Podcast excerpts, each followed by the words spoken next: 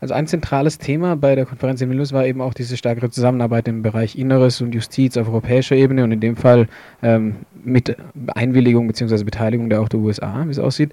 Das ist ein sehr abstrakter Begriff, jetzt irgendwie stärkere Zusammenarbeit von Sicherheitsbehörden. Was bedeutet denn das für Menschen in Europa und was für Konsequenzen hat das?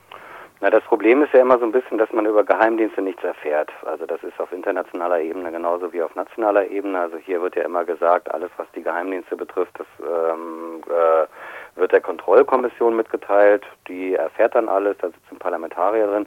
Die Kontrollkommission hat aber das Problem, sie darf nicht drüber reden.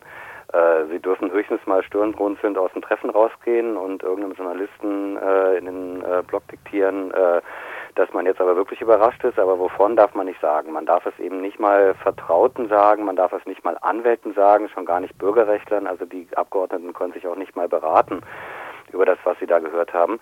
Das heißt also, um deine Frage für den Bereich Geheimdienste zu beantworten, kann man eigentlich nicht beantworten. Also außer den Sachen, die jetzt gerade so in den Medien auftauchen, wo man aber nicht weiß, inwieweit die Bundesregierung verstrickt ist.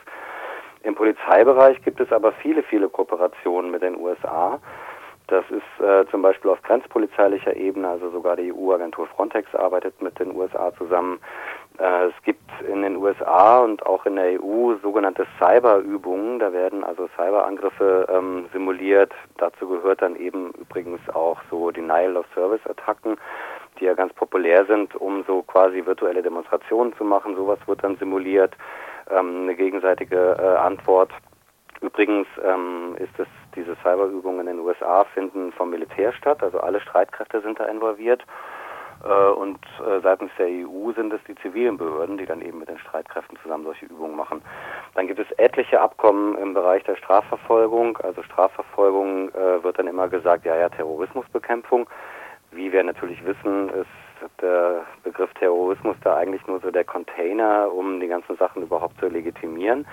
Also viele dieser, dieser Abkommen, viele dieser Praktiken werden auch in anderen Bereichen dann eingesetzt. Organisierte Kriminalität und was noch viel schlimmer ist, Vorbeugung, also Gefahrenabwehr. Das ist ja uferlos. Diese Abkommen betreffen zum Beispiel die Herausgabe von ähm, Internetdaten, also Daten in der Cloud beispielsweise etc. Also es ließe sich eine ganze Menge noch aufzählen.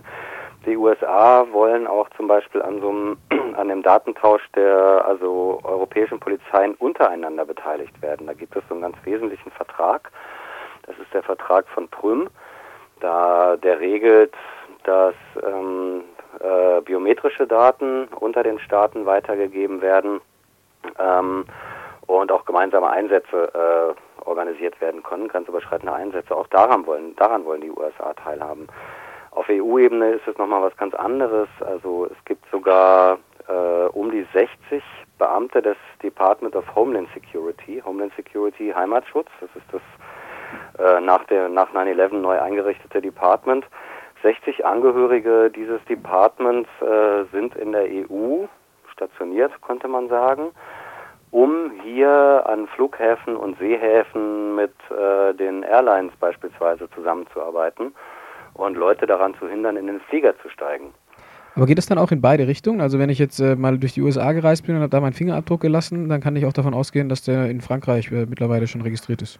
Du könntest davon ausgehen, dass der von Frankreich abgefragt werden kann. Also Frankreich, wenn dein Fingerabdruck in Frankreich auftaucht, dann kann Frankreich in den USA fragen, ist dieser Fingerabdruck akt aktenkundig oder nicht. Ähm, und wenn Frankreich dann nachweisen kann, dass man das wirklich braucht, äh, was ja gemeinhin äh, kein Problem ist, dann wird die Antwort aus den USA mitgeteilt.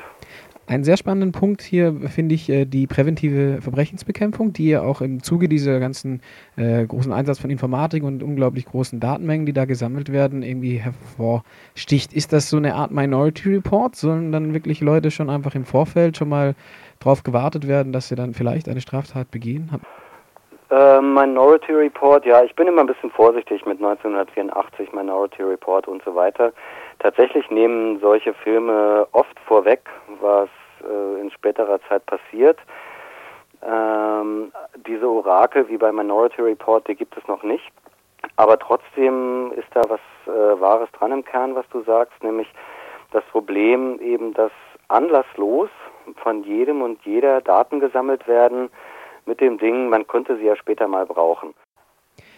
Wie könnte jetzt eine europäische Auseinandersetzung mit dem Thema aussehen? Also wir wollen ja nicht immer nur uns beschweren, dass da irgendwie ganz fiese Szenarien entwickelt werden. Es gibt ja auch eine, äh, ja, eine Antwort der Gesellschaft darauf. Es ist also so eine Gesamtstrategie würde mich interessieren und da auch die Rolle von Deutschland. Also wir sind, ich glaube, wenn ich es mal richtig, wenn ich das mal von mir aus einschätzen darf, dann äh, hat Deutschland eigentlich schon so eine Sonderrolle in dem Sinne, dass man eine Öffentlichkeit hat, die sich mit Datenschutz beschäftigt. Das kommt auch von der mhm. Geschichte her. Aber ja. andererseits hat man eben auch das politische Führungspersonal, du hast jetzt oft das Schäuble erwähnt in diesem Interview, das da sehr stark drauf drängt, diese Überwachung weiterhin aufzu auszubauen. Also vielleicht kannst du erst was zur Rolle Deutschlands sagen und dann, wie eine Strategie aussehen könnte, sich dem entgegenzustellen.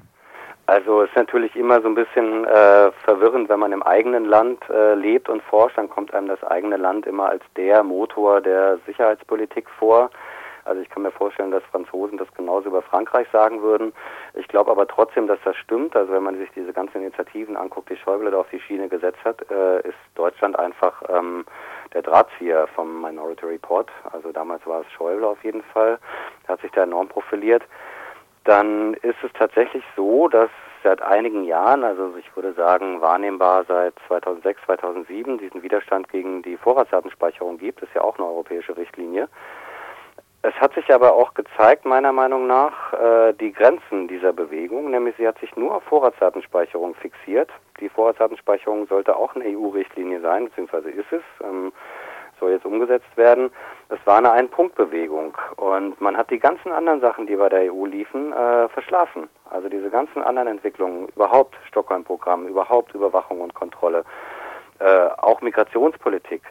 Und ich habe mich da manchmal mit Leuten drüber gestritten und habe hab darauf auch hingewiesen. Und ich sehe schon die Stärke von so einer Einpunktbewegung. Die war auch sehr groß. Also hätte man sich jetzt meinetwegen auch noch mit Migration beschäftigt, wären mit Sicherheit Leute abgesprungen, weil, weil sie die Meinung nicht teilen würden.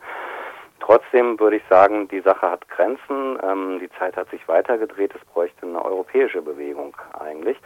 Und da muss man sich natürlich darüber verständigen, was bedeutet denn das? Es bringt ja nichts, dauernd nach Brüssel zu fahren und dort Demos zu machen. Die Zeit hat niemand, das Geld hat niemand, aber wie kann man auf europäischer Ebene grenzüberschreitend so eine Bewegung zusammenbauen? Wie kann man, wen will man dabei haben? Und es gibt da gerade so auch Ansätze seit drei Jahren, in Brüssel Demonstrationen zu machen.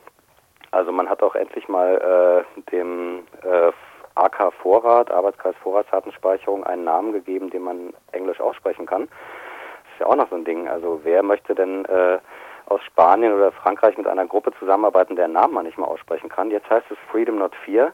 Es sind aber wenig Leute, die das in Brüssel machen. Ich finde es aber sehr vielversprechend und ich würde äh, wirklich dafür votieren, diesen Ansatz auszubauen und auch, dass andere Gruppen versucht werden, ins Boot zu holen.